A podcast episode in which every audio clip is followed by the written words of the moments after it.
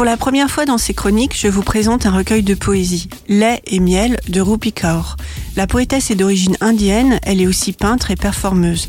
Ses dessins illustrent d'ailleurs ce recueil, répondant au texte ou accentuant sa force. Ce recueil a déjà été traduit en 35 langues et acheté par plus de 5 millions de personnes dans le monde. Pourquoi? Car il touche à l'universel. Mais de quoi parlent lait et miel? Qu'est-ce qui explique un tel succès mondial? Les poèmes courts ou longs évoquent la condition féminine à travers quatre thèmes souffrir, aimer, rompre et guérir. À travers son corps vénéré ou bafoué, Rupicorde nous donne à voir les différentes phases d'une histoire d'amour, d'une vie en fait. C'est l'histoire de chacune qu'on y trouve. La poétesse s'adresse d'ailleurs à sa lectrice à plusieurs reprises.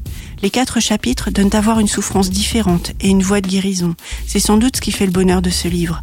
Malgré toutes les violences physiques ou morales, la guérison est au bout du chemin grâce à une prise de conscience. Le corps de chaque femme est sacré. Rien n'excuse qu'il soit bafoué et surtout pas l'amour. Lait et miel de Rupakor est un recueil de poésie atypique à découvrir dans votre bibliothèque ou en poche chez votre libraire préféré.